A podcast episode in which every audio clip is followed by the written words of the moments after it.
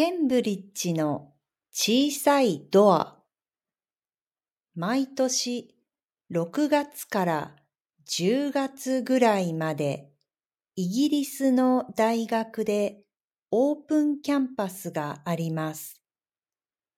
イギリスで一番有名な大学はオックスフォード大学とケンブリッジ大学です。オックスフォードもケンブリッジもロンドンから近いです。電車で1時間ぐらいです。今年の8月に初めてケンブリッジに行きました。きれいな街でした。